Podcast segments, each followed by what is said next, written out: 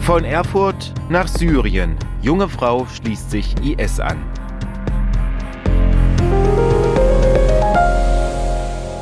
Es gibt heute spannende Einblicke in eine Welt, die mir und ich glaube auch den meisten von uns komplett fremd ist. Das werden wir alles hören, wie immer in der App der ARD Audiothek. Da gibt es ja von uns, von unserem Podcast, alle zwei Wochen am Montag eine neue Folge. Und auch heute dabei ist MDR Thüringen Gerichtsreporterin Conny Hartmann. Hi Conny. Hallo Olli. Wir sind in einem Gericht, wo wir noch nie waren und da musste ich auch erstmal gucken und zwar es wurde verhandelt vor der Staats Schutzkammer im Oberlandesgericht in Jena. Genau. Und Du musst erklären, warum sind wir da? Das heißt nämlich schon ein besonderer Fall. Das ist richtig. Ich glaube, ich bin in meinem Leben da nur dreimal gewesen. Der Staatsschutzsenat verhandelt auch nur sehr selten. Das letzte Mal ging es um Lieferung von irgendwelchen Teilen an den Irak, also eine Umgehung des Embargos. Der Staatsschutzsenat äh, verhandelt logischerweise immer dann, wenn die Sicherheit des Staates beeinträchtigt ist. Und in diesem Fall ähm, war der Senat zuständig junge Frau aus Erfurt hat sich mit 15 dem IS angeschlossen. Das heißt, sie ist mit 15 nach Syrien ausgereist und alle Details hat dann die Anklageschrift logischerweise und die ist verlesen worden von einer Bundesanwältin. ARD. Hohe Sicherheitsvorkehrungen, zwei Sicherheitsschleusen, alles ganz angenehm, menschlich ganz angenehm, aber eben man sieht schon, da geht's um was und das habe ich tatsächlich auch nur ganz selten. Der Vorsitzende hat dann gesagt, die Jalousien bleiben während der gesamten Verhandlung unten. Also, dass keiner reingucken kann vielleicht oder Fotos machen kann, weiß ich nicht. Auf jeden Fall habe ich das, also glaube ich, auch ein einziges Mal erlebt, dass Jalousien unten bleiben, damit niemand in den Gerichtssaal von außen schauen kann. Der ist zwar im ersten Stock, aber es wäre möglich gewesen. Was noch besonders ist in diesem Prozess ist, dass die Staatsanwälte, es sind zwei, eine Frau und ein Mann, dunkelrote Roben tragen, weil die Bundesanwaltschaft halt dunkelrote Roben trägt. Auf der Seite der Staatsanwaltschaft sitzt noch ein junger Mann, den habe ich für einen Gutachter gehalten, völlig falsch. Das ist ein Vertreter des Jugendamtes, weil die Angeklagte ja noch Jugendliche war, als sie sich dem IS angeschlossen hat. Und deshalb ist der mit dabei und die Angeklagte selbst die äh, sitzt auf der anderen Seite. Die kommt in Handschellen, ist in Untersuchungshaft. Am ersten Tag war sogar eine Krankenschwester oder zumindest eine medizinische Fachkraft mit dabei, hat man an der Kleidung gesehen. Da kam sie aus dem Haftkrankenhaus in Leipzig. Sehr, sehr viele Wachtmeister und zwei Anwälte. Warum so hohe Sicherheitsvorkehrungen, frage ich mich gerade weil der IS, ja, das kam auch in der Anklageschrift ganz deutlich raus, weil der IS ja auch hier in Deutschland schwere Attentate mit ganz vielen Toten und furchtbar viel menschlichem Leid ja verursacht hat. Also Anhänger des IS diese Attentate durchgeführt haben. Durchgeführt ist jetzt ein blödes Wort für dieses, für das Schreckliche, was da passiert ist. Zum Beispiel der Anschlag auf dem Berliner Weihnachtsmarkt. Der spielte in der Anklageschrift auch eine große Rolle, weil die Angeklagte dadurch, dass sie nach Syrien gegangen ist und sich dem IS angeschlossen hat, ja mitgeholfen hat, so die Anklage, die Werte des IS zu verbreiten und die auch hier in Deutschland zu verbreiten. Und dass das terroristische Werte, terroristische Vorgehensweisen sind, das ist in der Anklageschrift begründet worden, unter anderem mit dem Anschlag äh, auf den Berliner Weihnachtsmarkt. Du erinnerst dich, wo jemand Klar. mit dem LKW in die Menschen gefahren ist, die Stände umgerissen hat und wo es mhm. so furchtbar viel Tote und so schrecklich viel Leid gegeben hat. Die junge Frau, um die es heute geht, die ist ja mittlerweile Mitte ja, 20. Mitte 20. Und vielleicht müssen wir, oder wir kommen gerne noch weiter auf die Anklageschrift, weil die wurde verlesen. Ja. Was, was waren die Vorwürfe? Was sind die Vorwürfe? Der Vorwurf heißt Mitgliedschaft in einer terroristischen Vereinigung. So ist der konkrete Vorwurf. Und dann hat die Anwältin im ersten Teil der Anklage, also die Bundesanwältin im ersten Teil der Anklage begründet, warum das eine terroristische Vereinigung ist, der IS, habe ich gerade schon gesagt, mit den Anschlägen, aber auch, dass es halt menschenverachtend ist und dass das Ungläubigen mit dem Tod gedroht wird. Das kam davor. Und im zweiten Teil der Anklage, wenn ich das jetzt mal so sagen darf, kamen dann die konkreten Vorwürfe, nämlich durch die Ausreise nach Syrien und Teilnahme an Korankursen und Arabischkursen soll sich die Frau also sozusagen richtig als Mitglied dieses Gottesstaates, dieses terroristischen Staates sozusagen verdingt haben, so der Vorwurf der Anklage. Und ganz konkret geht es dann auch noch darum, dass sie versucht haben soll, in Deutschland Frauen zu rekrutieren, die sich dem IS anschließen. Und was ich also was mir wirklich richtig aufgefallen ist, sie ist dann nach, ich meine, es war drei Jahre, äh, nachdem sie nach Syrien gereist ist, ist sie in Gefangenschaft geraten und ist in einem kurdischen Lager gewesen mit anderen Frauen und noch dort soll sie sich dafür eingesetzt haben, dass die IS-Kleidungsvorschriften für Frauen, also es waren Frauenlager, wo Frauen mit ihren Kindern waren, hat sie sich dafür einge soll sie sich dafür eingesetzt haben, dass die Kleidungsvorschriften des IS also noch durchgesetzt werden. Ganz konkret geht es darum, dass sie eine andere Frau angefeuert haben soll, die äh, eine Frau, die halt nicht mehr voll verschleiert war, irgendwie festgehalten hat oder dir der Maß genommen hat, weil sie halt nicht ordentlich verschleiert ist. Und das hat bei mir so kurz was ausgelöst, nämlich da war sie ja praktisch nicht mehr beim IS und hat trotzdem noch für diese Werte, soll sich noch für diese Werte stark gemacht haben. Das hat mich tatsächlich, ich sag jetzt tatsächlich mal irritiert, weil wenn man in diesem so ein richtiger Schlussstrich ist es nicht dann am ja, Ende. Ja, das, ne? das war, warum macht sie das danach hm. noch? Hm. Wie verfestigt ist das? Diese Frage hat sich mir dargestellt. Dieses Bild dass das richtig ist, was die tun. Das sind ja eine Reihe an Vorwürfen. Ich kann genau. mir vorstellen, da ist auch eine hohe äh, Strafe möglich, sollte es denn zu einem Urteil kommen. Oder es ist auf ja. jeden Fall, es ist eine Reihe an Vorwürfen. Und jetzt ist natürlich die Frage, was hat die Frau dazu gesagt? Aber Überraschung, ne? Ja, also das ist ja wirklich total spannend zu wissen, warum geht jemand dahin, der hier sozialisiert ist, der hier aufgewachsen ist. So ist es nämlich. Aber das Ganze haben wir nicht gehört. Die Öffentlichkeit wurde nämlich rausgeschmissen. Und die Öffentlichkeit wurde schon dann rausgeschmissen, als darüber gesprochen wurde, warum die Öffentlichkeit rausgehen muss. Das macht natürlich Sinn, weil sonst brauchst du nicht rauszuschmeißen, die Öffentlichkeit. Da gibt es immer einen Antrag oder wird das ein, ist ja. das ein Antrag von Verteidigung? Verteidigung hatte den Antrag gestellt und wir sind dann nochmal, also während über diesen Antrag gesprochen wurde, sind wir rausgeschickt worden. Dann durften wir kurz rein, als nämlich das Gericht verkündet hat, dass tatsächlich die Öffentlichkeit ausgeschlossen wird. Der Vorsitzende hat das ganz ähm, also hat es kurz erklärt, nämlich einmal der Zustand der Frau, dass sie eine posttraumatische Belastungsstörung hat. Da denke ich, okay, die ist selber in den Krieg gegangen. Dort herrschte Krieg, das war klar. Da muss man eigentlich, da sage ich jetzt, da muss man eigentlich damit rechnen, dass es einem danach nicht so gut geht. Aber bei ihr sei das wohl besonders schlimm, so hat es der Vorsitzende gesagt. Und natürlich, das kam schon in der Anklageschrift auch ganz deutlich raus, sie ist dort äh, sofort verheiratet worden oder hat sich verheiratet und ihr Mann ist dann später auch bei Kämpfen gestorben. Und es ging natürlich auch, das hat das Gericht schon anklingen lassen, es ging vor allen Dingen um die Beziehung zu ihrem Mann und was da alles dazugehört an Dingen, die die Öffentlichkeit vielleicht wirklich nichts angehen, das kann ich schon verstehen, wobei das für mich so ein zweischneidiges Schwert ist, weil es ist ein Staatsschutzverfahren, die Sicherheit des Staates ist bedroht, aber trotzdem geht halt ja das Persönliche vor, das Persönliche der Angeklagten. Also aus seiner Sicht würde ich jetzt mal sagen, hätte die Öffentlichkeit schon ein Interesse oder ein Recht ich, oder ich, so ja. ein Interesse, ein Recht auf das, äh, was, äh, was da passiert, das zu wissen. Die Öffentlichkeit hat überhaupt kein Recht, irgendwas Intimes zu wissen, finde ich. Aber hm. ich finde schon, dass die Öffentlichkeit oder äh, irgendjemand muss ja mal gucken, wie läuft das? Warum gehen 15-Jährige dahin? Was fasziniert die da dran? Warum machen die das? Wie kann man das vielleicht stoppen? Weil das das für die allermeisten dann doch nicht so toll war, das kann man in verschiedenen Zeitungen nachlesen. Da gibt's Dokumentationen inzwischen darüber. Und ich bin sehr gespannt, wie der, der Vorsitzende das im Urteil dann formulieren wird. Ja, das werden wir euch erzählen, wenn es soweit ist. Damit Sie das nicht verpassen, alle zwei Wochen am Montag in der App der ARD Audiothek vorbeischauen oder unseren Podcast abonnieren. In dieser Folge werden wir euch jetzt Einblicke geben, wie Mädchen vom IS angeworben werden und auch wie das Leben vor Ort ist.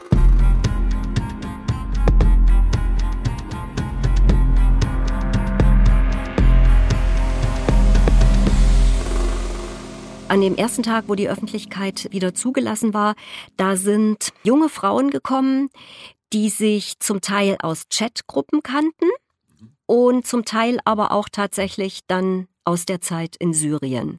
Ganz unterschiedliche Beziehungen hatten die jungen Frauen zur Angeklagten. Ich fand das alles total spannend.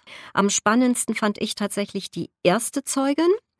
Die reiste aus Bremerhaven an, die war aber nicht da, aber wohl auf dem Weg, die war falsch ausgestiegen, hat der Vorsitzende gesagt, und dann ist die Zeugin doch noch gekommen. Und als die den Saal betrat, da habe ich auch gemerkt, dass die Bundesanwaltschaft auch kurz geguckt hat. Die kam nämlich wirklich voll verschleiert.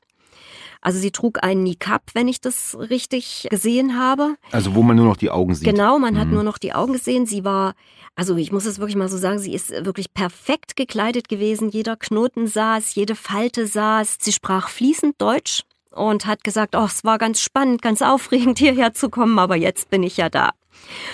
Und im Laufe des, ihrer Befragung stellte sich raus, dass sie sich tatsächlich erst vor einem Jahr für die Vollverschleierung entschieden hat. Sie ist nämlich in Deutschland aufgewachsen, kommt aber aus einer tschetschenischen Familie. Ich erzähle das deshalb, weil das eine große Rolle spielt. Sie kannte die Angeklagte aus einem WhatsApp-Chat und diesen Chat hat dominiert eine Frau, die ganz offensiv für den IS geworben hat, geworben hat, dorthin zu gehen. Und dann hat diese junge Frau aus Bremerhaven hat erzählt, sie war auch in diesem Chat, weil sie war damals auch 15, 16 und sie hat auch darüber nachgedacht, zum IS zu gehen. Und dann wollte natürlich das Gericht wissen, warum? Was ist da so faszinierend? Und ich will es mal ganz kurz sagen. Sie selbst kommt aus einer muslimischen Familie, sagt sie. Es herrscht also Verständnis, wenn jemand den muslimischen Glauben lebt. Und diese Mädchen waren alle muslimischen Glaubens dort in diesem WhatsApp-Chat und haben natürlich auch darüber debattiert, gehen wir jetzt dahin oder gehen wir jetzt nicht dahin. Und die Faszination, dorthin zu gehen, hat diese junge Frau gesagt, die war einfach, dass man dort seinen Glauben leben kann, ohne angefeindet zu werden. Sie hat also gesagt, sie hat sich, wie gesagt, vor einem Jahr für die Vollverschleierung entschieden und, und sie wird natürlich blöd angemacht auf der Straße deswegen. Sie darf nicht allein reisen sagt sie. Sie hat also immer jemanden dabei, weil sie hat, sie ist nach muslimischem Recht auch verheiratet und sie darf nicht allein reisen. Da ist also immer jemand dabei, auch hier in Deutschland. Und sie sagt, natürlich war ich auch jung und naiv damals, aber ich habe natürlich auch darüber nachgedacht, dorthin zu gehen. Eben einfach, äh, weil man uns in diesem Chat auch gesagt hat, dort ist einfach alles so, wie ihr das wollt. Und dann hat sie konkret zur Angeklagten gesagt, die hatte erst kurz zuvor zum muslimischen Glauben gefunden. Also die ist hier in Thüringen sozialisiert, die Angeklagte. Hatte vorher nichts in der Familie mit. Ähm, das weiß ich nicht. Hm? Ähm, das weiß ich nicht. Ich habe nur, ähm, nur kann nur über diese Aussage berichten und äh, da hat die Zeugin gesagt, ja, also die hat in ihrer Familie überhaupt kein Verständnis dafür gefunden, dass sie zum muslimischen Glauben konvertiert ist. Und dann hat die Zeugin noch gesagt, und die ist innerhalb von wenigen Wochen ist die tatsächlich nach Syrien ausgereist. Und das hat äh, die Zeugin damit begründet, weil sie eben die Angeklagte hier niemanden hatte, der Verständnis für das hatte, was sie vorhatte, was sie leben wollte. Und jetzt sage ich was ganz Persönliches. Ich hatte so tatsächlich das Gefühl, als diese Zeugin aussagte, in dieser Chatgruppe waren Mädels, die vielleicht auch aufgrund ihres Aussehens offensichtlich immer zu denen gehören, die so ein bisschen ausgestoßen sind, die, die, so ein bisschen am Rand stehen, die vielleicht nicht voll dazugehören und die, die dringend so einen Hort der Geborgenheit suchen, etwas, wo man sie nimmt, wie sie sind. Das kann man ja nachvollziehen. Zu, ja, ja ein Ort, genau, wo man, wie du schon gesagt hast, wo man akzeptiert äh, wird, so wie man ist. Ja. Ähm, Conny, kurze Frage. Ich meine, du hast ja gesagt, die Angeklagte ging nach Syrien, mhm. aber die Zeugin, die jetzt ausgesagt ja. hat, war die auch da? Die ist da nicht hingegangen, aber sie hat sich halt für dieses muslimische Leben hier in Deutschland entschieden, was sie wirklich bis zur letzten Konsequenz lebt. Und die machte einen äh, total selbstbewussten, überzeugenden Eindruck von dem, was sie da sagte, also wie sie ihren Glauben lebt und warum sie das will äh, und warum sie auch äh, voll verschleiert ist und warum das ist für sie überhaupt gar keine Ein also ich habe kein einziges Wort gehört, dass es für sie irgendwie eine Einschränkung bedeutet, jetzt nicht mehr allein reisen zu können oder so. Ganz selbstverständlich, sie hat sich für dieses Leben entschieden und hat dann auch erklärt, dass die Angeklagte, zu der sie dann am Anfang nur noch Kontakt hatte, als die in Syrien waren, weil diese Mädels aus diesem ich sag jetzt IS-Chat, hatten nebenbei noch eine Quatschgruppe aufgemacht. So hat's die Zeugin gesagt, wo sie dann auch mal über Make-up und was anderes geredet haben. Und äh, sie hat dann noch mitbekommen, dass die, dass sie geheiratet hat, aber das, also die Angeklagte, das muss so sein, sagte die Zeugin, weil du kannst als Frau nicht alleine dort sein, du brauchst ja einen Vormund. Mhm. Da zucke ich natürlich zusammen, weil das ja ein völlig anderes Leben ist als das, äh, was wir hier kennen. Aber die ich sage jetzt wirklich bewusst, die Mädels, die da hingehen, die wissen, worauf sie sich einlassen. Wie es dann wirklich ist, weiß nicht, ob die das wissen. Also, Zeuge Nummer eins ist eine überzeugte Muslima, war aber selbst nicht in Syrien. Aber genau darum geht es uns heute. Eine Angeklagte, die von Erfurt nach Syrien gegangen ist, um sich dem IS anzuschließen. Die Angeklagte selbst hat ausgesagt, aber unter Ausschluss der Öffentlichkeit. Und jetzt hören wir weitere Zeugen und da bekommen wir auch mit, wie es wirklich dann vor Ort in Syrien ist.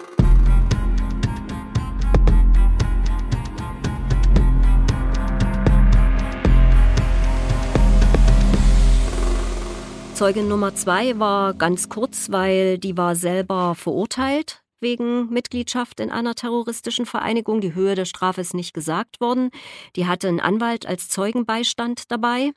Und der hat eigentlich so alle Fragen abgewürgt. Da ging es insbesondere um dieses kurdische Lager, wie da die Kleidungsvorschriften waren und was da passiert ist, wenn man die nicht eingehalten hat und wie sich die Angeklagte da verhalten hat.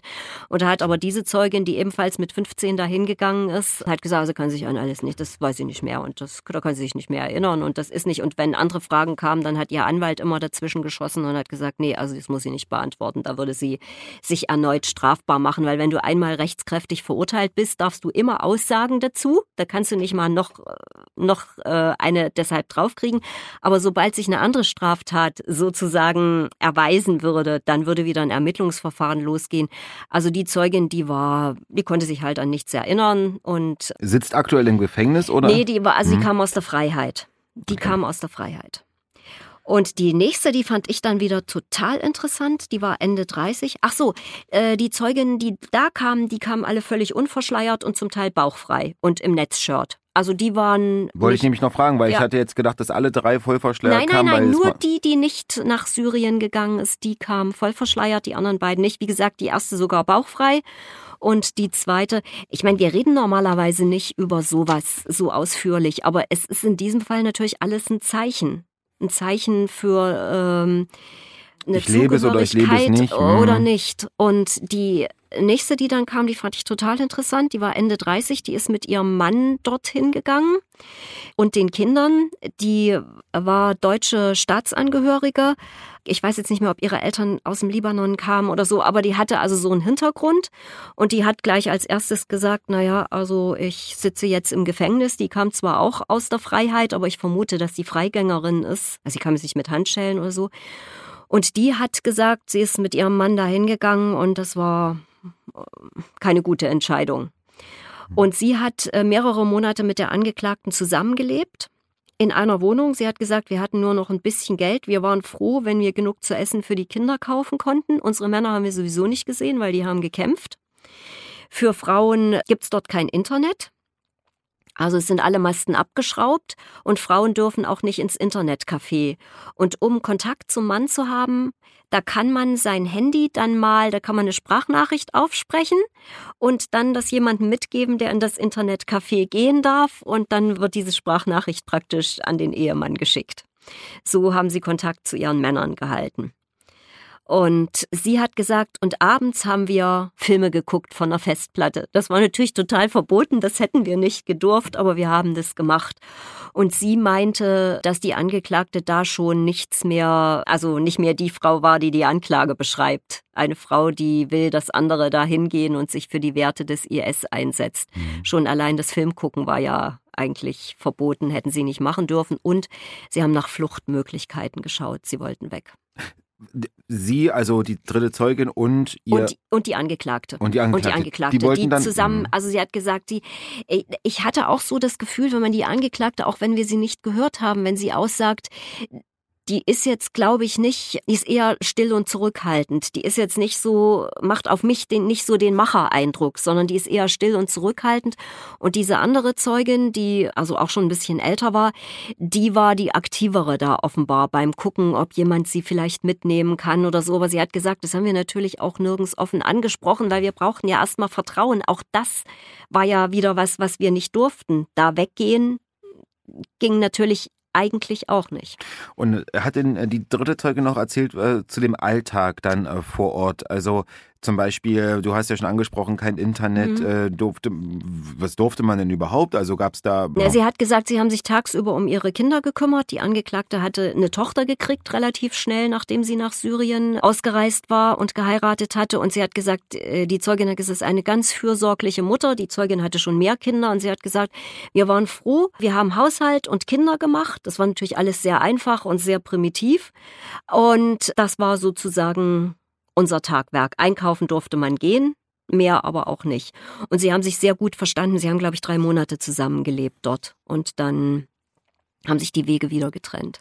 Weil ich hätte mir jetzt vorgestellt, wenn äh, so Frauen da hingehen, dass sie dann auch mit, ähm, dass dann quasi die noch mehr auf die Religion getrimmt werden, so in die Richtung. So soll es sein, aber dazu haben wir ja nichts gehört, weil wir ja die Angeklagte nicht gehört haben, die mit Sicherheit ganz ausführlich dazu ausgesagt hat. Aber ich kann trotzdem was dazu sagen, weil es ist ja auch was verlesen worden, nämlich von einer Zeugin, die ist Ende 50, Mitte Ende 50 eine Deutsche, die ebenfalls in Syrien war. Aber ich sage das jetzt mal, eine gestandene Frau, die da hingegangen ist. Sie hat also auch jemanden geheiratet. Sie hatte vorher schon jemanden geheiratet aus Liebe, wie sie sagte. Da war sie Mitte 30, Ende 30, um dann festzustellen, dass es äh, ihrem Ehemann nur um den Aufenthaltstitel ging und der hat dann auch die gemeinsame Tochter genommen und ist wieder ausgereist. Dann war sie alleine.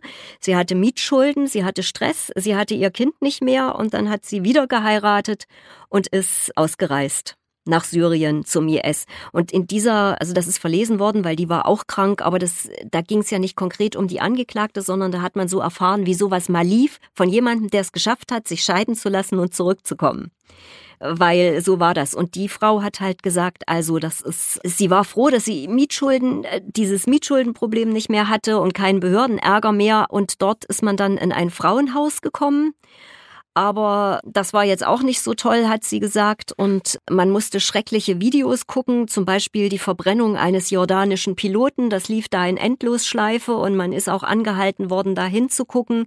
Also schon in diesen Frauenhäusern ist mächtig Druck gemacht worden. Und wer kein Netz vor den Augen hatte, der wurde sanktioniert. Und wie gesagt, man hat ihnen gesagt, Ungläubige müssen getötet werden. Und Frauen haben nichts zu melden, so hat es wörtlich in ihrem Protokoll gestanden, was einer der Richter vorgelesen hat. Die hat das ganz hart geschildert, dass es eigentlich ganz schrecklich dort war. Und ihr ist es gelungen. Wie? Das kommt nicht zum Ausdruck, aber sie, sie ist zurückgekommen und sie hat sich scheiden lassen. Wie das funktioniert hat, weiß ich nicht, aber es ist eine gestandene Frau, die offenbar auch fließend Arabisch sprach. Und sie hat gesagt, aber es gab dort halt Mädels, die sie kennengelernt hat, die sich als Brautgeschenk einen Sprengstoffgürtel gewünscht haben, um möglichst viele Ungläubige töten zu können. Und die hat auch noch erzählt, dass also über, äh, über Facebook, Telegram und WhatsApp geworben wird, um Frauen. Zumindest war es damals so, das ist auch schon ein paar Jahre her, dass sie dahin ist und jetzt lebt sie wieder in Berlin und will damit nichts zu tun haben mit dem IS. Das, wenn du das alles so schilderst, was äh, die Frauen gesagt haben, das scheint mir dann äh, nicht so das Paradies gewesen zu sein, was in diesen WhatsApp-Gruppen angepriesen wurde.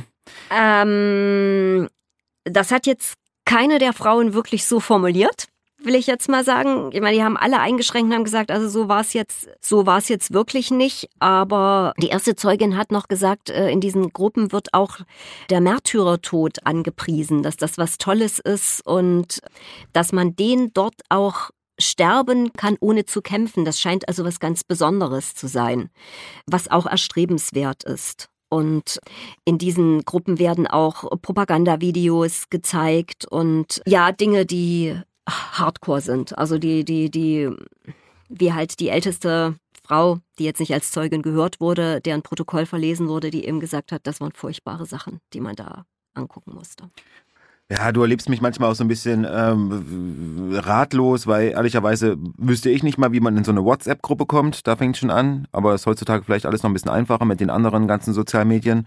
Ich meine, mit 15 hat man auch noch Eltern, theoretisch. Hat man Freunde, ja, vielleicht. Aber, aber, ich glaube, mit 15 gibt es auch viele, da ist irgendwie die Kommunikation gerade nicht so gut ja. mit den Eltern. Gut.